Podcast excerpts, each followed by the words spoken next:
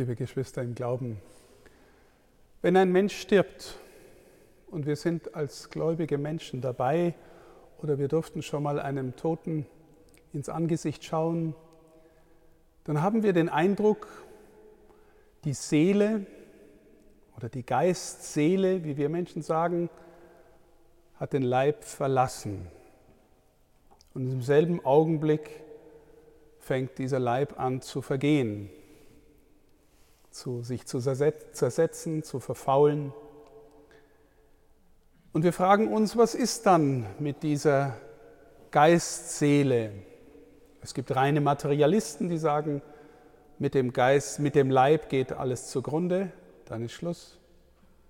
Als Gläubige glauben wir, es ist anders. In der zweiten Lesung, die wir gehört haben, in der Lesung, die wir gehört haben aus dem Römerbrief vom Apostel Paulus, hören wir den seltsamen Satz, dass wir alle als Angeld den Geist empfangen haben, aber trotzdem seufzen wir in unserem Herzen, weil wir auf die Erlösung unseres Leibes warten. Ist der Tod schon die Erlösung unseres Leibes, von der Paulus spricht? Ich möchte mit Ihnen ein wenig über den Leib nachdenken und unser Verhältnis zu ihm, weil wir alle erleben wahrscheinlich ganz viel Schönes, Frohes, Geschmackvolles durch den Leib, durch unsere Sinnlichkeit. Und gleichzeitig ist wahrscheinlich keiner von Ihnen unter uns, der nicht auch jeden Tag ein wenig geplagt ist durch seinen Leib, den zum Beispiel der heilige Franziskus den alten Esel nennt. Nicht, weil er ihn für dumm halten würde, sondern weil er Tiere gern hat, aber weil die Esel manchmal widerspenstig sind. Also, wir sind müde oder abgeschlafft, wir sind hungrig oder durstig, wir haben es im Kreuz, wir fühlen uns krank, wir fühlen uns manchmal auch gesund, wir könnten Bäume ausreißen. Am nächsten Tag gehen wir vielleicht traurig umher, haben Zahnweh, was auch immer. Wir spüren, dass wir in unserer Leiblichkeit nicht einfach eins sind mit dem, was wir innerlich als Geist sind. Es gibt eine tiefe Einheit, aber sie geht nicht ineinander auf. Erster Punkt ist zunächst mal, jeder von uns ist sein Leib. Wenn Sie sagen würden, wo treffe ich den Bischof, dann würden Sie, der steht jetzt hier am Ambo, da triffst du ihn. Ich bin gebunden an Raum und Zeit in diesem Leib. Ich könnte mit Gedanken woanders sein, aber wenn Sie mich treffen wollten, müssten Sie hier hinkommen. Hier ist die Person, die Sie suchen. Jeder von Ihnen ist gebunden. Er ist sein Leib. Und bis vor wenigen Jahren hätte man wahrscheinlich auch gesagt, du bist ein Mann oder du bist eine Frau. Warum? Naja, weil du in einem Leib von einem Mann oder einer Frau steckst. Wir sind in Zeiten, wo diese Fragen durcheinander kommen, wo wir uns fragen, ist das immer genau so, wie jemand sagt? Zumindest gibt es Menschen, die darunter leiden, dass sie das anfragen würden. Aber wir glauben zunächst mal grundsätzlich, jemand ist sein Leib. Und zugleich spüren wir ein zweites, wir haben ein Verhältnis zu unserem Leib. Wir gehen in diesem Leibsein nicht einfach auf. Ich kann mich zu meinem Leib verhalten. Bis dahin, dass ich in Hungerstreik treten könnte und sagen, ich versorge ihn nicht mehr. Bis dahin aber auch, dass ich das Gefühl habe, ich bin irgendwelchen Zwängen oder Süchten unterworfen, wo sich meine Triebe verselbstständigt haben und ich werde ihnen nicht mehr Herr. Das heißt, ich habe einen Leib, ich kann mich ins Verhältnis zu ihm setzen und dieses Verhältnis kann auch noch mal richtig oder falsch sein. Wenn ich zum Fresser und Säufer werde, ist was anders, als wenn ich ein Weinliebhaber und ein Gourmet bin. Ja, verstehen Sie? Dieses Verhältnis ist in uns allen immer wieder neu da und angefragt und ist prekär. Ich habe einen Leib. Ich kann in gewisser Weise Kontrolle ausüben, aber die Gefahr ist auch, dass der Leib mit seinen Bedürfnissen mich kontrolliert. Wie kommen wir ins rechte Leibverhältnis? Ein Bild, das mir gekommen ist, ist zum Beispiel ein sehr gut erzogener Hund. Der ist deswegen sehr gut erzogen, weil sie ihn gern haben, weil sie ihn rechtzeitig füttern und pflegen und rauslassen und sich bewegen lassen. Und gleichzeitig folgt er ihnen, weil er sie vielleicht auch auf die Weise eines Hundes gern hat und weil er in ihrer Nähe sich freut. Vielleicht lernen wir unseren Leib so zu behandeln, dass wir ihn gern haben und nicht einfach nur kontrollieren wollen mit Macht, weil sonst schlägt das Verhältnis immer wieder um. Wenn Sie an Menschen denken, die zum Beispiel an Fressbrechsucht erkrankt sind, dann ist auf der einen Seite bei solchen Menschen die starke Sehnsucht nach Kontrolle da, nach Dominanz, nach Kontrolle.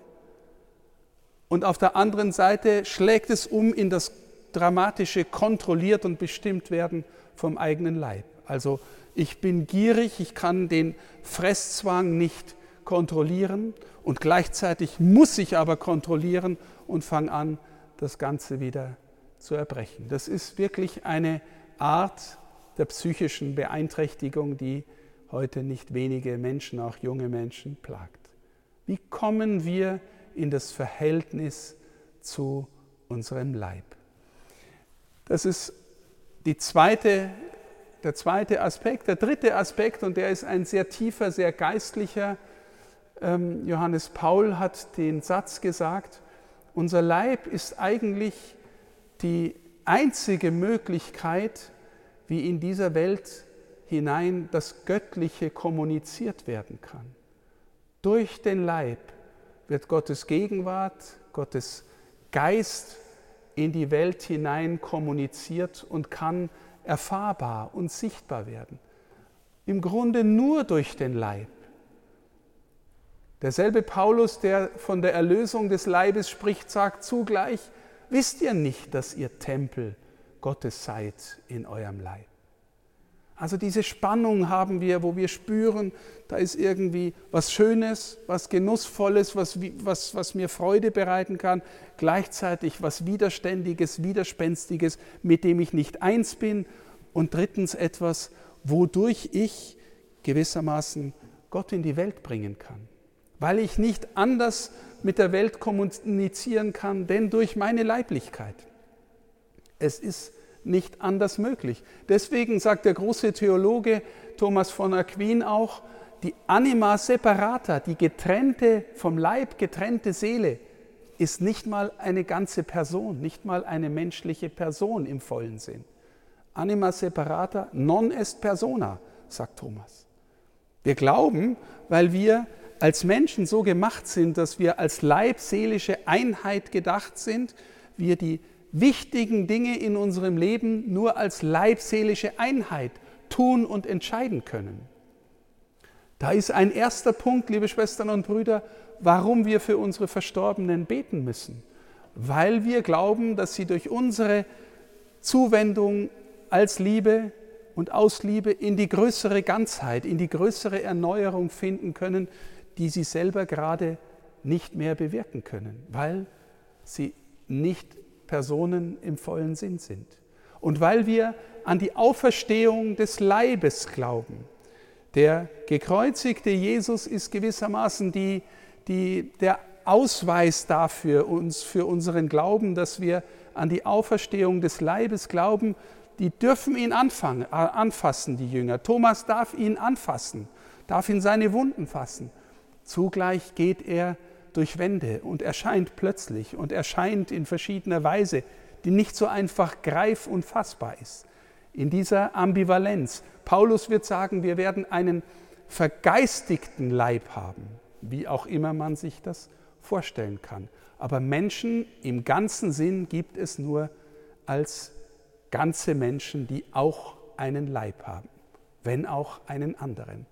Jetzt, wie kann man im Unterwegssein mit Gott diesen Leib so verstehen, dass wir darin tiefer und reifer werden. Zunächst denken Sie mal an Menschen, die in einer guten Art von Kontrolle über ihren Leib sind. Beispielsweise ein Handwerker, der wirklich sein Handwerk beherrscht, so dass es fast Kunst ist, der mit seiner Arbeit, mit seinen Händen etwas erschafft, was Funktion enthält, vielleicht sogar kunstvolle Funktion enthält und sie spüren, er hat dieser Welt, diesen Gegenstand Geist eingegossen.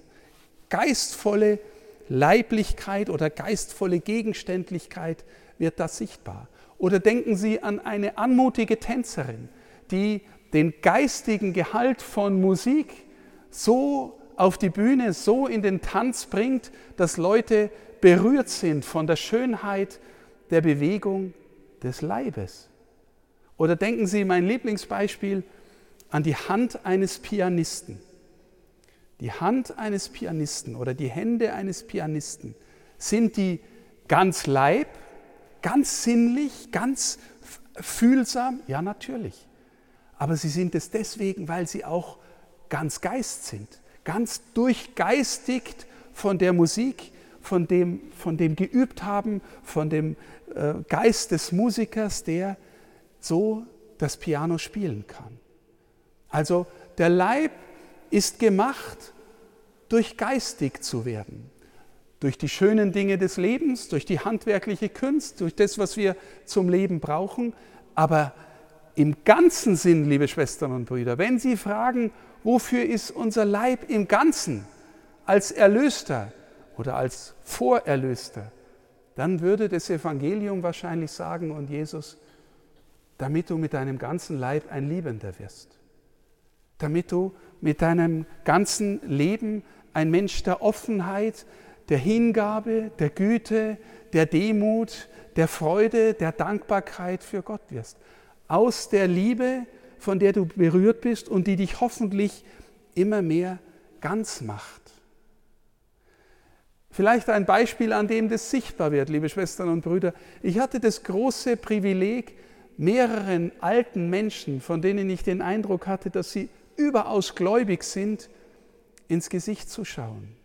Zum Beispiel Mutter Teresa, diese alte, schrumpelige, kleine, buckelige Frau. Und du siehst ihr ins Gesicht und du siehst die leuchtenden Augen eines Kindes Gottes voller Liebe und Zuwendung. Frère Roger von Thésée, so ähnlich, ein ganz einfacher, demütiger Mann, und du schaust ihm ins Gesicht und du denkst dir, die Liebe Gottes schaut dich an. Ich habe auch Papst Franziskus und Papst Benedikt so erleben dürfen, dass sie geistvoll sind, auch in ihrem Alter, auch in der manchmal beschwerlichen Ausdrucksform ihrer Leiblichkeit. Aber da ist innerlich etwas gewachsen, in dem ständigen Umgehen mit Gott, im Bezogensein auf Gott und auf die Menschen, das zum Ausdruck bringt, dass mitten in diesem älter werdenden Leib ein Kind Gottes lebt. Und umgekehrt, liebe Schwestern und Brüder, wenn wir nicht als Menschen die Liebe üben, wenn wir unseren Leib seiner Naturwüchsigkeit überlassen, ihr freien Lauf lassen, dann kann es sein, dass die vordergründigen Bedürfnisse unserer Leiblichkeit bloß Fleisch werden und die geistige Dimension überwuchern und kontrollieren und wir dumpf werden und wir spüren, wir grenzen uns vielleicht oder wir spüren bei einem anderen Menschen, der grenzt sich ab und aus durch das Verfolgen nur vordergründigen Bedürfnisse. Und so ein Mensch wird dann eher dumpf und du siehst ihm in die Augen und fragst dich, wo ist die Möglichkeit, dass durch diese Augen, durch diese Seele, durch dieses Herz auch der Geist oder gar der Geist Gottes durchscheint. Es ist also auch an uns, liebe Schwestern und Brüder, unseren Leib zu kultivieren, in der rechten Weise des Umgangs damit, aber so, dass er uns nicht kontrolliert, sondern wir, wir gewissermaßen die Herren und Damen im eigenen Haus bleiben, aber als Liebende, weil die Liebe, sagt Thomas von Aquin, die Liebe ist etwas, was den Menschen zusammenwachsen lässt, konkret macht. Christus ist Fleisch geworden, konkreter Mensch geworden. Seine Liebe hilft uns hoffentlich mehr eins zu werden, mehr integriert zu werden, mehr zusammenzuwachsen, auch in unserer Leiblichkeit und auch durch die Hindernisse hindurch, die uns vielleicht ein alter oder kranker Leib entgegenbringt. Und wer so unterwegs ist, der lässt viel leichter seine leibliche Hülle nachher gehen. Wer so stark an die leibliche Hülle gebunden ist, der tut sich viel schwerer, im Leben sie gehen zu lassen. Und er wird trotzdem getrennt. Und für diese Menschen, von denen wir wahrscheinlich die meisten sein werden und die meisten unserer Verstorbenen, für diese Menschen brauchen wir Gebet. Sie gehen durch ein läuterndes Feuer der Liebe, das sie gewissermaßen frei macht von diesen vordergründigen Bindungen und Bedürfnissen und das sie hineinhebt in die Liebe Gottes, in die Liebe des Himmels. Solange sie da noch nicht sind, wirkt diese Liebe eher wie Feuer, das brennt, oder eher wie Medizin, die man auf die Wunde geht und sie brennt. Aber sie ist eigentlich was Gutes. Deswegen beten wir für unsere Verstorbenen, liebe Schwestern und Brüder, dass sie von der Liebe Gottes durchdrungen und erfüllt werden und dann ihrem Gott von Angesicht zu Angesicht begegnen können und vergeistigter Leib sind, ganz Mensch sind. Und wenn sie es dann sind, liebe Schwestern und Brüder, dann fangen sie auch an, für uns zu beten. Dann können sie wieder was tun, nämlich für uns als ihre Lieben auf dieser Erde beten. Das ist auch ein bisschen der Zusammenhang zwischen aller Heiligen und aller Seelen. Und in diesem Sinn feiern wir diesen Gottesdienst, weil wir unsere Verstorbenen hineinlieben wollen in die Gegenwart Gottes und in die Freude unseres Herrn.